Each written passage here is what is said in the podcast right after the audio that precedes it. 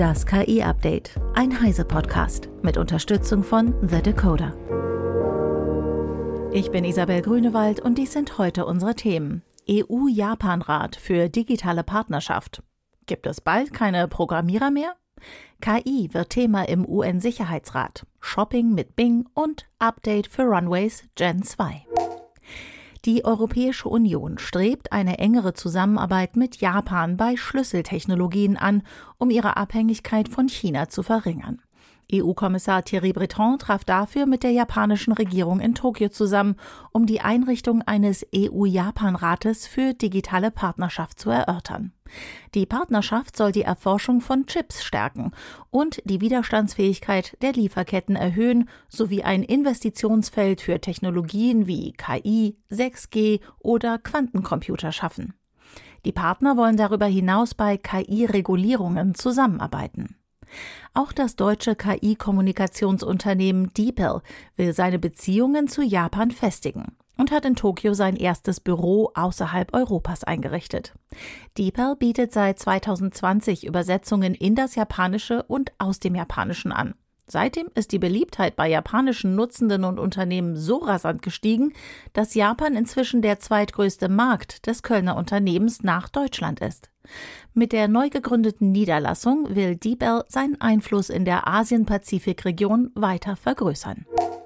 In fünf Jahren wird es keine Programmierer mehr geben. Das zumindest glaubt Emad Mostak, Gründer und CEO von Stability AI. Stability AI ist ein Open-Source KI-Unternehmen, das unter anderem das von deutschen Forschern entwickelte Text-zu-Bild-Modell Stable Diffusion mitfinanziert und weiterentwickelt. In einem Interview sprach Mostak nun über die dominante Rolle, die generative KI-Systeme wie ChatGPT bereits heute in der Programmierung spielen. Max Schreiner von The Decoder erklärt, wie sich Coden gerade durch KI verändert. ChatGPT, GitHub Copilot und andere KI-Modelle, die unterstützen ja bereits menschliche Programmiererinnen und Programmierer beim Coden. Die erlauben es auch Laien, einfachen Code per Spracheingabe zu generieren. Und es gibt auch eben Tools, mit denen wir diesen Code dann automatisch ausführen können, auf Fehler überprüfen und wiederum an die ursprünglichen KI-Modelle zurückgeben. Und so entsteht so eine Art Schleife, mit der wir eben möglicherweise fehlerhaften Code Stück für Stück automatisiert verbessern können. Aber das reicht meiner Meinung nach halt heute und wahrscheinlich auch noch in fünf Jahren nicht aus, um wirklich Programmiererinnen und Programmierer zu ersetzen. Es wird auch in Zukunft eben Aufgaben geben, die so kompliziert sind, dass hier wirkliche Systeme gebaut werden müssen. Und äh, KI wird da immer mehr und mehr unterstützen. Aber wahrscheinlich werden eben aus diesen Menschen eher fortgeschrittene Prompt-Engineers werden, die eben zunehmend in natürlicher Sprache programmieren. Dankeschön, Max. Der UN-Sicherheitsrat wird sich zum ersten Mal mit den möglichen Gefahren künstlicher Intelligenz befassen. Auf Initiative Großbritanniens hin wurde für den 18. Juli eine Sitzung angesetzt. Das teilte die britische UN-Botschafterin Barbara Woodward mit. Ihr Land hat diesen Monat die Präsidentschaft über das Gremium übernommen. Vorgesehen ist demnach, dass internationale KI-Expertinnen und Experten gehört werden. Auch UN-Generalsekretär Antonio Guterres soll sich äußern. Der hatte erst vor wenigen Tagen gefordert, die Warnungen, unter anderem der KI-Firmen selbst, ernst zu nehmen und sich für die Einrichtung einer internationalen Aufsichtsbehörde ausgesprochen. Dem hat sich Woodward nun angeschlossen. Stellvertretend für ihr Land hat sie sich dafür ausgesprochen, staatenübergreifend daran zu arbeiten, die riesigen Möglichkeiten und Gefahren zu kontrollieren. KI habe das Potenzial, UN-Entwicklungsprogramme zu unterstützen, bei Friedensmissionen zu helfen, Konflikte zu verhindern und die humanitäre Hilfe zu verbessern. Möglich sei, dass dank künstlicher Intelligenz die Schere zwischen den entwickelten und den Entwicklungsländern geschlossen wird. Gleichzeitig müssten aber auch die Risiken angesprochen werden, betont Woodward. Microsoft hat Milliarden in OpenAI gesteckt. Dafür können Sie GPT-4 bzw. ChatGPT in die eigenen Anwendungen integrieren. Und auch die Nutzung dieser KI-gestützten Dienste wie etwa Bing kostet Rechenleistung und damit Geld. Das will Microsoft auch wieder reinbekommen. Unter anderem gibt es künftig in der Suche und im Browser Edge eine KI-Shopping-Funktion. Eva Maria Weiß von Heise Online hat die Einzelheiten. Shopping-Funktionen gibt es inzwischen bei allen sozialen Netzwerken, in der Google-Suche sowieso und Jetzt eben auch bei Bing und direkt im Browser Edge. Microsoft verdient freilich für dort angebotene und gekaufte Waren an einer Provision. Ähm, das läuft meist über Affiliate-Links, also über Gebühren. Das Besondere an Microsofts Shopping-Funktion ist jetzt, dass sie zugleich ein Preisvergleichstool ist zum Beispiel und dass sie sogar das Tracking von bestellten Waren übernehmen kann und direkt in der Seitenleiste anzeigen kann.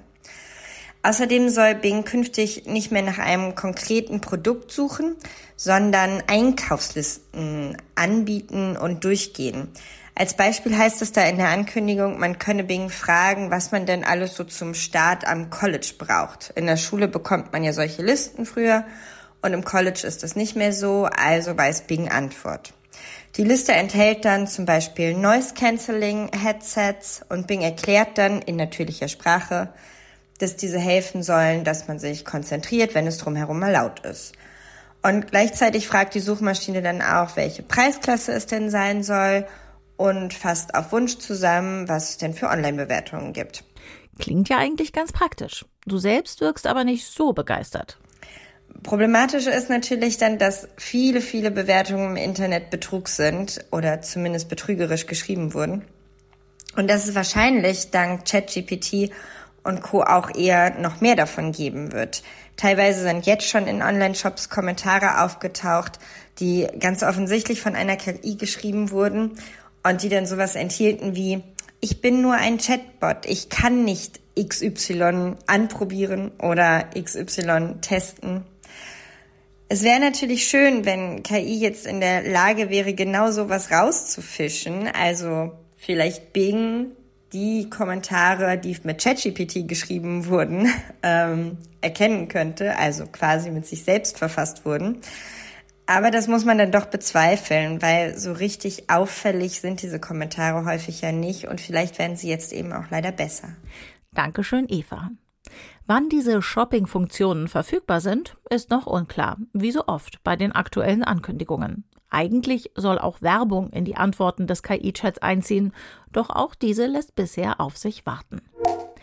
Generative KI für Videos wird immer besser.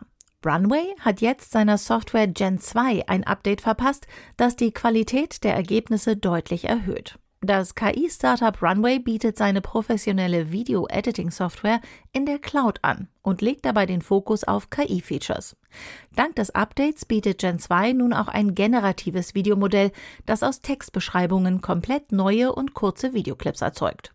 Gen 2 ist seit Juni im Browser und in der iOS-App verfügbar und durch das Update nun deutlich besser geworden, berichten Nutzende.